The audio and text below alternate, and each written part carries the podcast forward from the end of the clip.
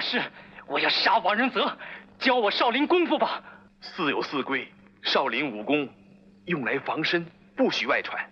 你不是少林和尚，我大师，我愿做和尚。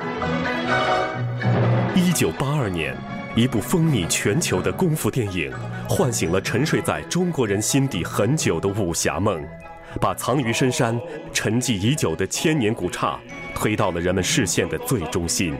这部电影就是《少林寺》。FM 一零二点六，合肥交通广播，本周六晚间二十三点播出的《光影时光机》，将为您带来电影《少林寺》的录音剪辑，敬请期待。